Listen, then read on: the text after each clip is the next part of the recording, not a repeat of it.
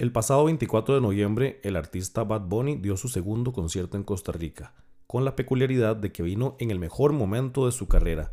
Sobre él es que vamos a estar hablando en el tercer episodio de esta serie que tenemos de episodios específicamente sobre este concierto que ocurrió en el Estadio Nacional. Y es que esta segunda visita de Bad Bunny definitivamente dio mucho de qué hablar y nos dio muchas razones para valorar aquella pregunta que tiramos en algunos episodios anteriores de si este era el concierto del año, si era el evento que esperábamos. Así que esperamos que disfruten de este episodio. Mi nombre es Carlos Soto. Mi nombre es Arturo Pardo y esto es Páseme el Setlist.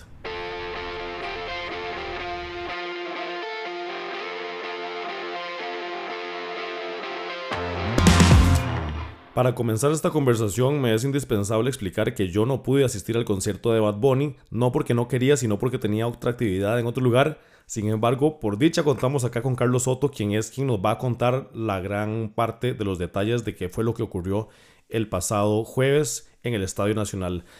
Carlos, tal vez para empezar, sé que este concierto para vos tenía un poder emocional de alguna forma, ¿verdad? Era un concierto importante para vos. Entonces contame un poco en cuanto a tus expectativas, si se cumplieron o si no se cumplieron y por qué. Sí, es algo muy loco porque justo eh, el 25 de noviembre se cumplieron cuatro años de la primera venida de Bad Bunny y ahora, cuatro años después, ¿verdad? Eh, está completamente en otro punto, tiene esta cantidad enorme de discos, de fans, apariciones en películas, no sé tiene un montón de cosas diferentes. A nivel personal sí había mucha expectativa porque yo siempre digo que Costa Rica es de los mejores lugares para ver un concierto. La gente se emociona mucho, eh, la da toda, como dicen, y lo más importante es uno está rodeado de gente conocida o de amigos, ¿verdad? Que eso obviamente mejora muchísimo la experiencia de concierto. Sí me parece que este concierto dentro de términos así súper súper generales tuvo varias fallas de organización, digamos, y, al menos técnicas, que lo hacen a uno sentirse como, uy, eh, tuve que como obligarme a disfrutar esta vara porque realmente me, me quedaron debiendo en buenas partes.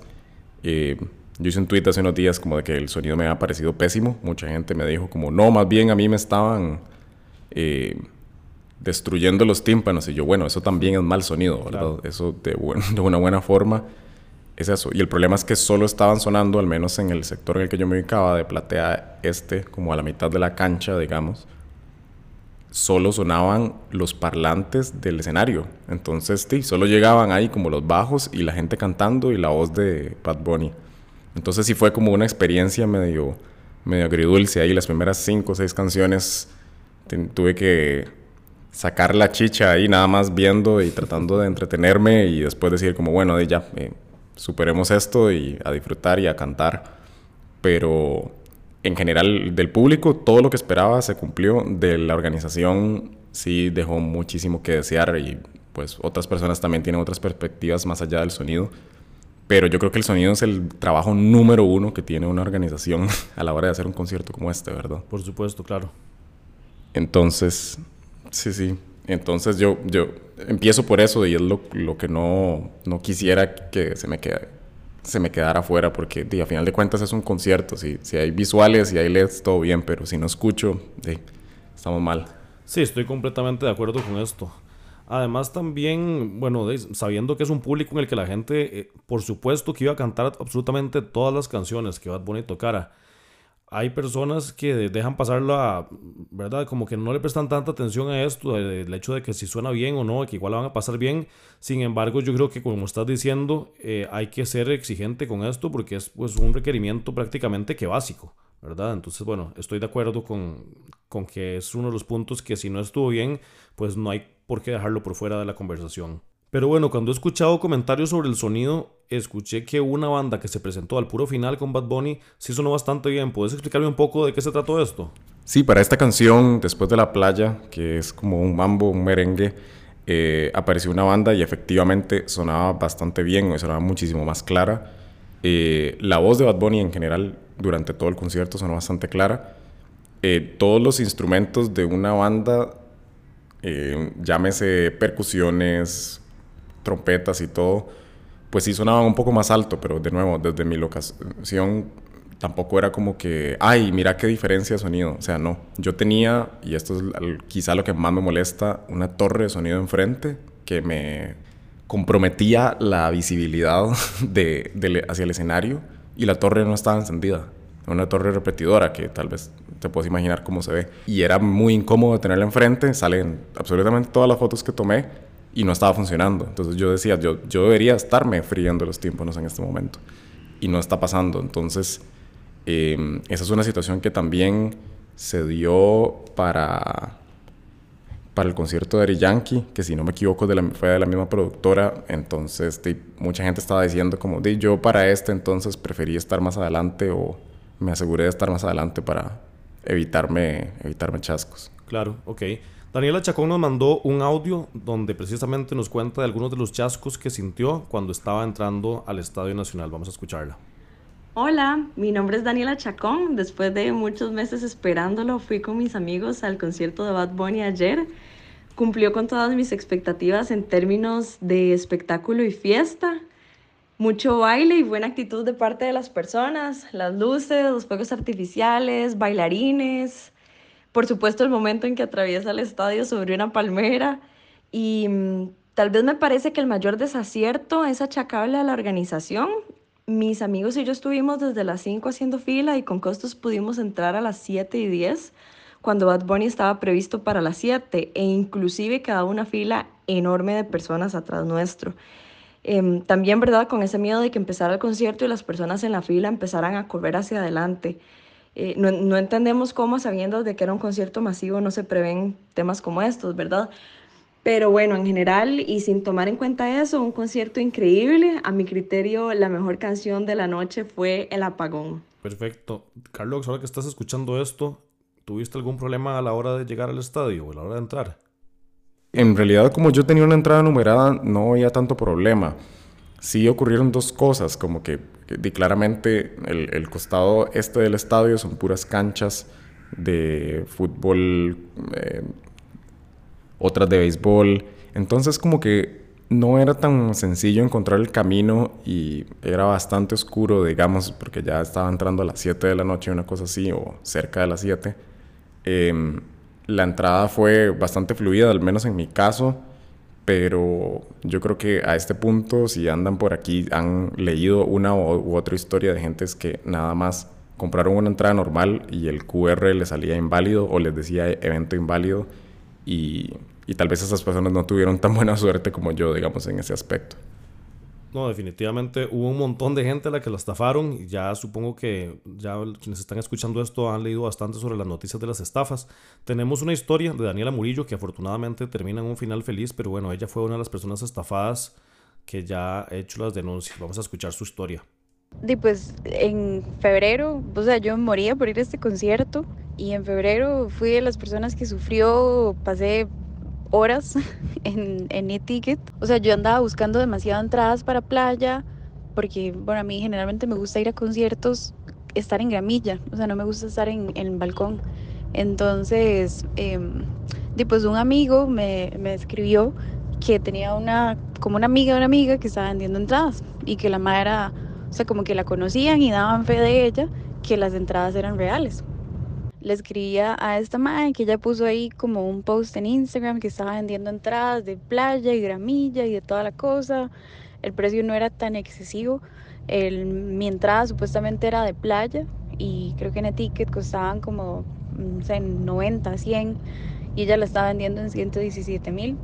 Entonces le hice la transferencia y le pagué las, la de mi amiga y la mía. Al rato nos envió un QR y y bueno, además resulta que el QR que nos dieron ni siquiera era como un duplicado de una entrada original. No, no. El QR era de un partido de prisa. o sea, era como mega, mega estafa. Pero bueno, ahí como me di cuenta unas horas antes, al menos como que tuve capacidad de, de reacción, bueno, tiempo de, reacción y, y, pues le escribí como a, a varios amigos y pues ahí un amigo me salvó que tenía así de pura casualidad tenía una. Bueno, como decíamos antes, el caso de Daniela es una excepción prácticamente, porque al final sí pudo ver el concierto, aunque tuvo que ir a otro lugar. Pero bueno, ya han visto las noticias, hay demasiada gente a la que estafaron. Definitivamente algo va a tener que cambiar en cuanto a la forma en la que se compran y venden entradas eh, posteriormente, porque la cantidad de estafados probablemente ha aumentado en relación con cuando las entradas eran físicas exclusivamente. Pero bueno, eh, suerte para toda la gente que está demandando, por cierto. Carlos, pasemos a otro tema. Al principio dijiste que estabas muy contento con, o que tus expectativas se habían satisfecho en relación, en relación con eh, cómo se comportó el público. Contame un poco más de eso. Del público costarricense siempre uno puede esperar muchísima energía y que se sepan todas las canciones, así sea en inglés, en español, en portugués y en este caso hasta en japonés, mae. Y realmente pues, no decepcionaron en lo más mínimo. El ambiente estaba muy tuanis. Eh, yo sé que tal vez para mucha gente es loquísimo o la cosa más extraña del mundo toparse gente haciendo filas de temprano, pero en esas filas también se iba cocinando ese ambiente, la gente la pasaba bien, eh, cantaban, eh, también tenían como, como relevos obviamente, pero era, era una reunión de amigos a final de cuentas en, esta app Be Real que le tira uno, ¿verdad? Una foto a cierta hora del día, nos tiró justo la foto en el momento en el que todo el mundo estaba haciendo fila, entonces fue como muy gracioso ver el feed completamente lleno de gente haciendo fila y como nada más por ahí un amigo que tal vez venía saliendo del brete o algo así, pero fue, fue bastante gracioso darme cuenta de eso y creo que la mayoría de la gente que hizo fila eh, tuvo, tuvo tal vez quejas ahí de, de ese proceso, ahí las oiremos más adelante, pero para mí ahí, de nuevo, era donde se iba cocinando el ambiente y después en el concierto todo el mundo estaba súper, súper contento. Sí, sí creo que, de nuevo, mucha gente tal vez se arriesgó demasiado a estar debajo del sol, debajo de, sin comer, sin tomar agua, sin esas cosas que ya eso es algo que yo personalmente no haría y les recomiendo que eviten hacerlo, eviten poner a su cuerpo, ¿verdad?, bajo esa, esa carga tan pesada. Pero por lo demás, siento que el público fue espectacular. Y, bueno, lo que yo más rescato también es el setlist que él traía, que son, ¿verdad?, más de 30, 40 canciones de, de casi que toda su discografía. Y muchísima gente estaba esperando oír esas canciones, ¿verdad? De, empezó esta pandemia tipo en marzo del 2020 hasta este momento, él ha lanzado muchísima música y fue un recorrido enorme por todo eso. Y hablando un poco de las experiencias de Bad Bunny, escuchemos este audio de nuestra amiga Majo Madrid, que quedó encantada realmente con toda la experiencia de este concierto. Para mí la mejor forma de escribir el concierto de Bad Bunny fue con las mismas palabras que él usó. Ese concierto fue la fiesta más grande que Costa Rica ha tenido en su vida. Yo nunca había bailado tanto en un concierto. A la par mía estaba este grupo de chicas que estaban literalmente perreando hasta el piso y grabándose entre ellas y teniendo la mejor noche de sus vidas. Y todo esto fue posible gracias al ambiente que él creó, la energía que él llevó. Este es un artista que viene de hacer más de 10 fechas seguidas eh, igual salió con toda la energía de inicio a fin, a tope, bailó, se subió a una palmera voladora. Y bueno, para mí los highlights del, del concierto fue definitivamente el mashup entre La Romana y Estamos Bien, porque La Romana es mi canción favorita, pero hay que hablar del cierre. O sea, musicalmente la propuesta que traía para El Apagón era superior y creo que no se habla lo suficiente de los músicos que acompañaron a Bad Bunny, entonces una mención especial a ellos. Otra persona que la pasó súper bien estando ahí fue Nicole Forbes, ella es súper fan del podcast, de hecho, entonces le mandamos un, un saludo bastante caluroso, como dirían los señores. Escuchemos lo que Nicole vivió en el concierto de Bad Bunny. No sé cómo resumir la mejor fiesta del año eh, pero supongo que puedo empezar por ahí. El concierto de Buena Noche fue la fiesta que creo que todos nos merecíamos después de tanto tiempo de pandemia, etc. Yo estaba en playa y la pasé increíble. Estaba tal vez como a 5 metros del escenario y desde el minuto que empezó a sonar la música y uno podía sentir como los bajos vibrando en el, en el espacio fue eh, maravilloso. Siempre es terrible porque la mitad del concierto no ni siquiera puede ver bien sin importar que tan cerca esté de la, tarima, de la porque la gente ve el concierto a través del celular. Pero la música estuvo rajada, los bailarines fueron de otro mundo, la fiesta al puro final de solamente los músicos interpretando la canción 10 de 10, la mejor fiesta del año. Necesito repetirlo mañana mismo, bueno, tal vez pasado cuando mis pies dejen de doler. Ok, bueno, y vamos a escuchar otro comentario que si bien es una persona que disfrutó el concierto de alguna manera, también tuvo otro tipo de dificultades por el hecho de que es una persona usuaria de silla de ruedas. Vamos a escucharla. Hola, mi nombre es Noelia Rodríguez, tengo 22 años y soy estudiante de la UCR. Eh, jugando en un torneo de boli de la U, yo me rompí el ligamento cruzado anterior y el colateral interno de mi rodilla derecha dos semanas antes del concierto, por lo que tenía que movilizarme en muletas o silla de ruedas. Por temor a que me empujaran, preferí ir en silla al concierto. Previo al concierto consulté con la organizadora para asegurarme de que fuera a haber una sección para personas con discapacidad y me confirmaron que habría una zona por sección. El día del concierto, al llegar al estadio, a pesar de haber múltiples entradas accesibles, me mandaron a mí y a mi acompañante a ingresar por la entrada de nuestra sección, que era totalmente al lado opuesto de las entradas accesibles. Al llegar a esta, vimos que no había rampa para acceder a la fila y una baranda bloqueaba el paso. La solución que nos fue ofrecida fue que alguien me alzara y pasara en la silla de ruedas sobre la baranda, por lo que preferí saltar sobre la pierna en la cual no tuve la lesión a través de un espacio entre la baranda y la entrada. Yo tuve suerte porque podía caminar con una pierna, pero habían otras personas en sillas de ruedas que se les dificultó mucho más pasar el frente de la fila. Antes de que iniciara a, a cantar Bad Bunny, otra muchacha de la organización llegó a indicarnos que le preocupaba que estuviéramos allí y que había una sección para personas con discapacidad. Le enseñamos la foto del escenario visto desde allí para que entendiera por qué nadie estaba aprovechando esta zona. Y preguntamos nuevamente si había posibilidad de que nos permitieran estar en la zona detrás de la baranda, para más seguridad. Ella nos indicó que iba a consultar y volvería, pero nunca regresó. Minutos después nos dimos cuenta que en ese espacio, en el que fácilmente habrían cabido más de 50 personas, había sido reservado como una zona VIP y fue ocupado por un grupo de alrededor de 10 personas. Fácilmente podríamos haber entrado todas las personas que estábamos en silla de ruedas en esa zona, pero no, no se nos fue ofrecido. La intención de compartir este tipo de comentarios es también el hecho de que quede constancia de las oportunidades de mejora que tienen estos espectáculos más allá de el, del disfrute que se haya vivido. Pero bueno, tenemos que hablar definitivamente de la lista de canciones. Entonces, eh, Carlos, ¿qué tal si hablamos un poco del setlist? ¿Cómo fue que estuvo eso? Sé que en otros países de la región, por ejemplo, apareció Mora y han aparecido otros invitados especiales casi que de manera sorpresa. Eso no fue el caso de Costa Rica, pero bueno, contame un poco entonces de cómo estuvo ahí el setlist del concierto. Lo que usted me está pidiendo es que le pase el setlist, Arturo. Exactamente. Básicamente, eh, fue, fue muy interesante porque él empieza, de, como está trayendo este tour de un, verano sin ti, ¿verdad? Empieza con canciones de eso y, y, está solo en el, en el escenario y con unas palmeras falsas y como una arena falsa y como una montañita.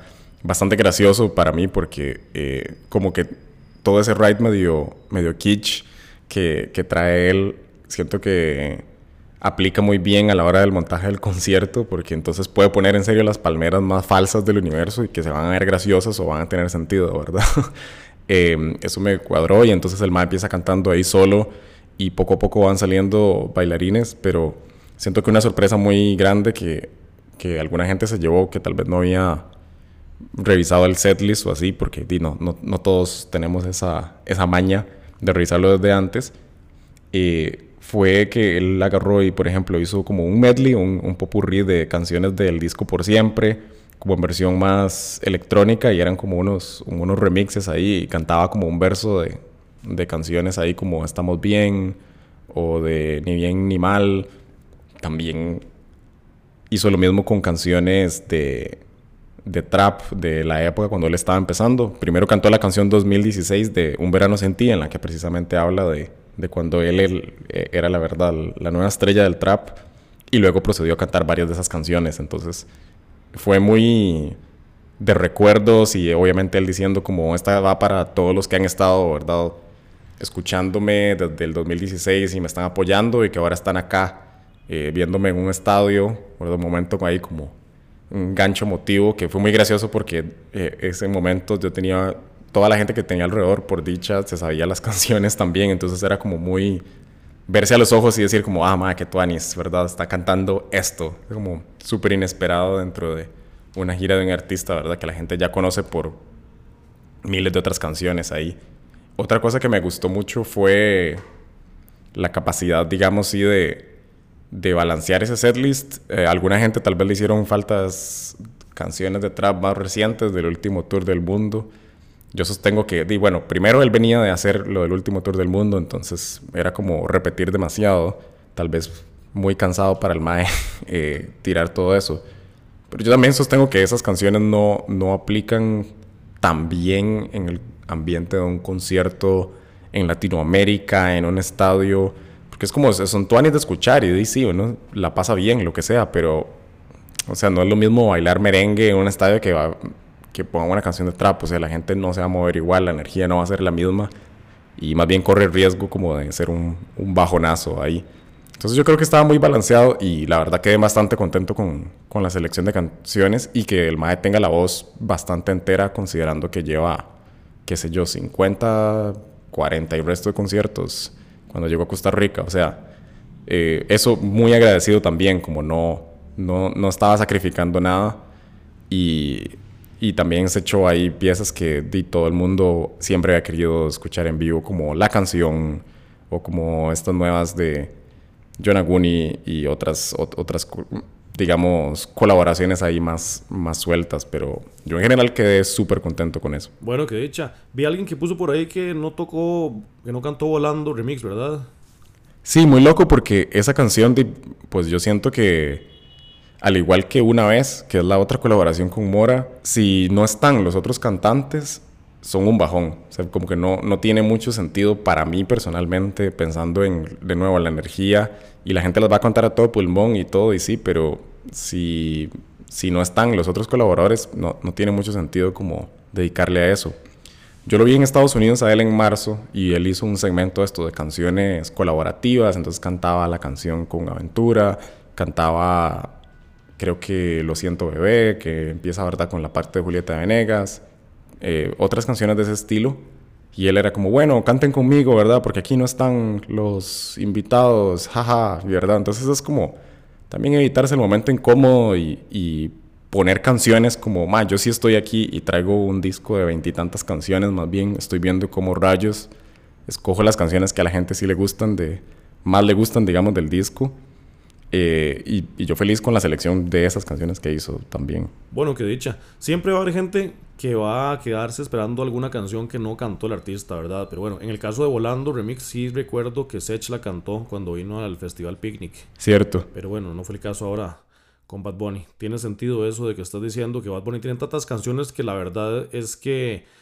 uno no puede esperar que cante la discografía completa. Eso nunca pasa. Y bueno, 41 canciones, la verdad es que fue bastante. Sí, sí. Ahora que hablaste de que ya lo habías escuchado en Estados Unidos, vamos a escuchar a Oscar Ulloa, que es otro gran fan de Bad Bunny, que ya lo escuchó tres veces en este año, para comparar un poquito cómo estuvo este concierto en relación con otros que ha habido a lo largo de esta extensa gira. Hola, hola, mi nombre es Oscar Ulloa y bueno, tuve la dicha de ya vivir un tercer concierto de Bad Bunny este año aquí en Costa Rica, el del 24 de noviembre, pero también pude disfrutar los que hicieron las dos fechas que hizo Bad Bunny en Las Vegas, en Estados Unidos. Eh, y bueno, aunque la energía de él es explosiva, contagiante y otro nivel, yo creo que aquí en Costa Rica eh, sí me, me faltaron detalles. Son tonteras, eh, porque insisto, concierto de Bad Bunny es concierto de Bad Bunny pero la tarima era diferente. Digamos, aquí teníamos el stage principal y una pasarela, ¿verdad? Que salía. Eh, allá en Estados Unidos pudimos ver eh, un rectángulo que salía de todos lados, entonces él podía caminar de lado a lado. Entonces eso daba otra posibilidad de, visibilidad más grande de él. Eh, canciones también por el tiempo, creo que no sé si aquí no alcanzaron, ese es un detalle que hay que hablar en este país los conciertos no pueden terminar a las 10 de la noche o en serio realmente tienen que empezar a las 7 de la noche. Digamos, faltaron canciones, allá cantó muchas más. Uno de los dos shows allá en Estados Unidos duró casi 3 horas. Él interactuaba más con el público que aquí. Eh, detalles también como los delfines volando entre el público en medio de algunas canciones allá en Estados Unidos, aquí no los tuvimos. El vuelo de la palmera, que se agradece porque yo digo que democratiza el concierto, todo el mundo puede verlo es demasiado chiva. Eh, obviamente lo disfruté también muchísimo, eh, pero de uno de los dos conciertos allá en Estados sí salí en éxtasis. Aquí, aunque soy muy fan, me encantó y me fascinó y me encanta verlo. Vería otra vez si hoy hay concierto y, nada. quería contar mi experiencia. Saludos. Viendo fotos y videos del concierto del jueves, me llamó mucho la atención esta plataforma sobre la que Bad Bunny se montó para pasar por encima del público. De hecho, por ahí leí un comentario muy gracioso que era como este diálogo entre el hijo y el papá, donde el papá le decía, pero ¿cómo es que va a pagar tanto por una entrada para Bad Bunny? Ni que fuera que el maestro está volando. ¿Verdad? Y bueno, de, salió esta foto y me hizo demasiada gracia. Entonces, un poquito de cómo fue esa, esa parte del concierto donde Bad Bunny, de, pues sí, pasó por encima del público en esta plataforma con forma de palmera. ¿Cómo fue esa experiencia? Mae, fue espectacular. O sea, yo realmente, em, lamentablemente por TikToks y todo, me había arruinado un poco como la sorpresa pero es, es, increíble verlo igual en persona. O sea, como que igual es un momento en el que todo el mundo está con los ojos en el mismo punto, todo el estadio, y es con este mae flotando encima de uno. Al menos desde las plateas, le puedo decir que no se veían como, digamos, un cable o nada que lo sostuviera. Entonces eso era como muy, muy especial. El Estadio Nacional, como saben, tiene, o sea, la altura de, las, de los techos, ¿verdad? Es enorme, o sea, no hay el, el estadio Saprissa jamás es tan alto como ese, el estadio de la liga tampoco. Y entonces de la altura a la que se alzaba el MAE era, era absurda. en, serio, era una, una, locura. Y cantaba canciones súper melancólicas, lo cual lo hacía todo más especial. La canción siendo una de ellas. Y siento que la mayoría de la gente, eh, obviamente, o estaban esperando ese momento o se les cayó la quijada en ese momento porque no, no se esperaban que, que eso venía.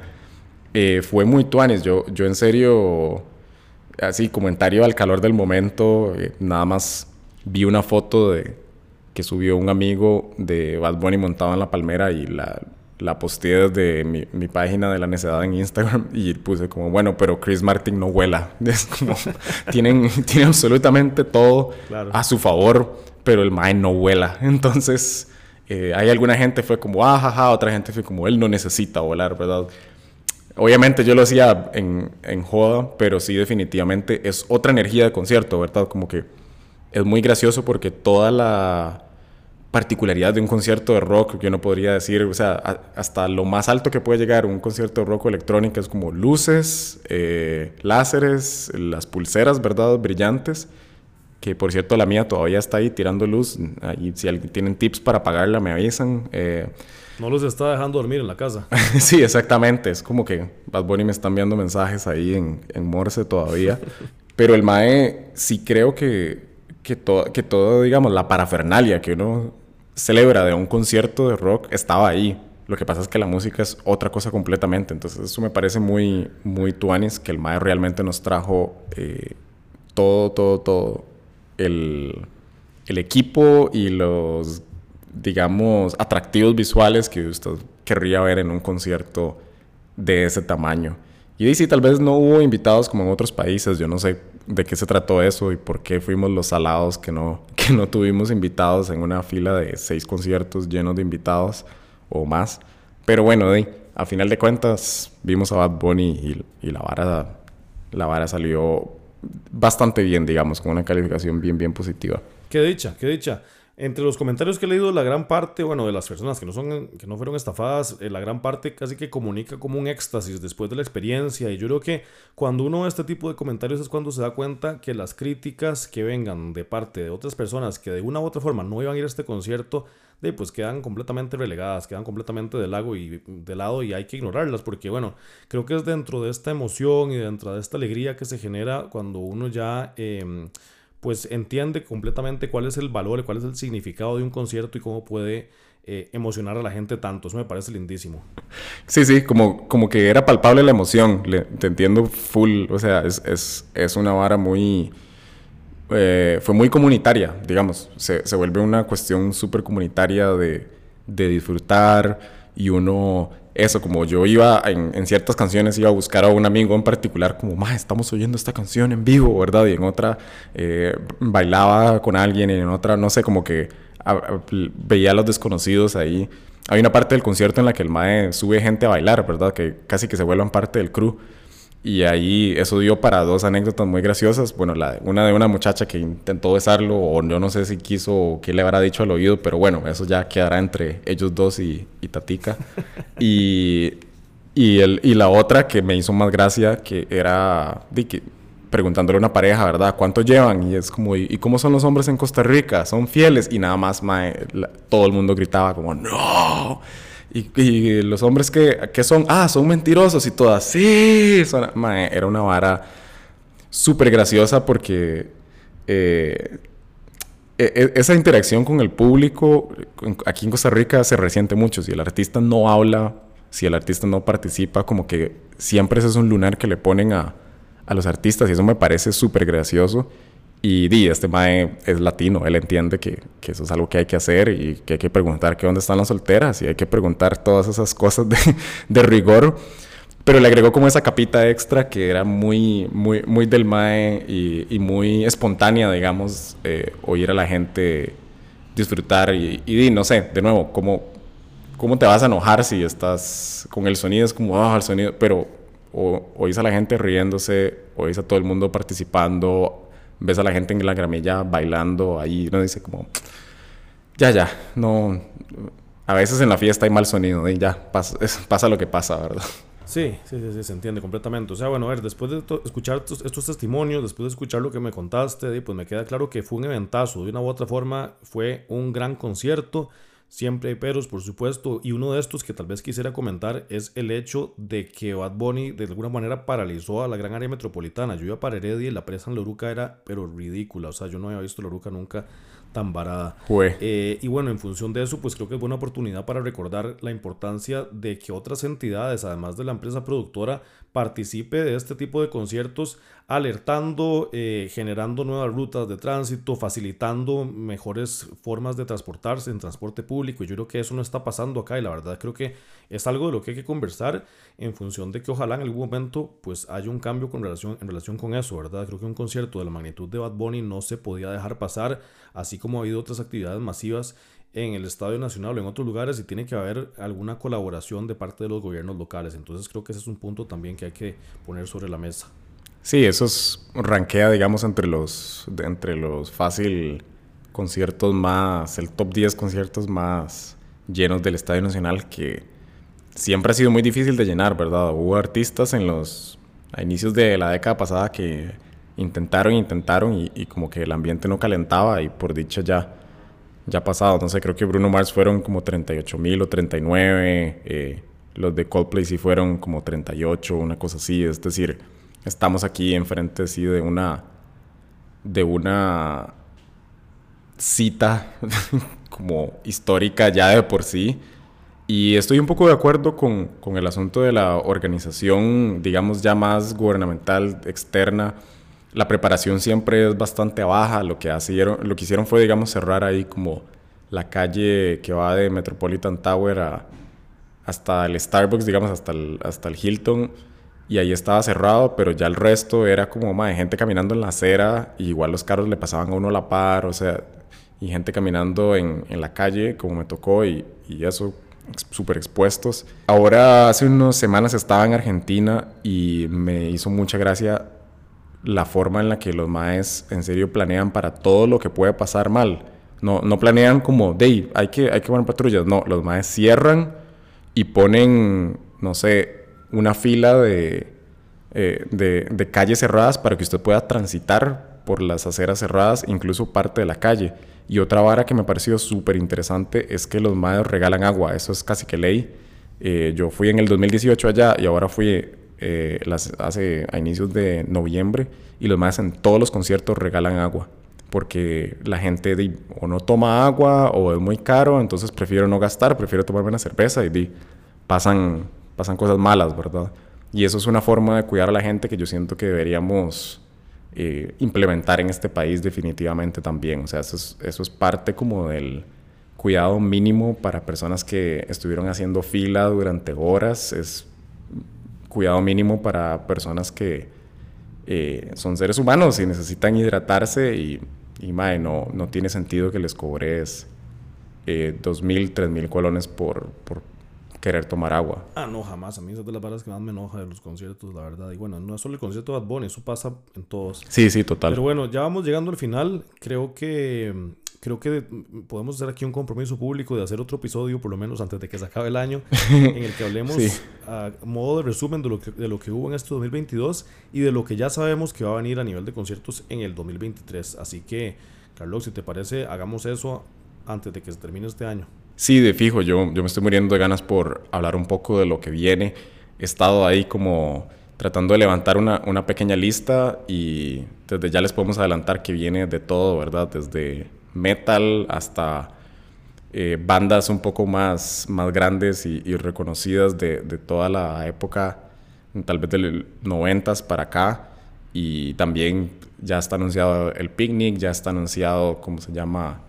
Eh, festivales hasta como en Vision que vuelven, así que esperen una lista bastante interesante y por supuesto los comentarios aquí un poquito más, más reposados que Arturo y yo tratamos de traerles y que hemos tratado de, de ir armando durante este año en el que muy felizmente retomamos los conciertos, ¿verdad? Completamente de acuerdo. Fue un gran año, empezando por el hecho de que pudimos reunirnos en torno a artistas o eventos que nos encantan y que nos generan emociones.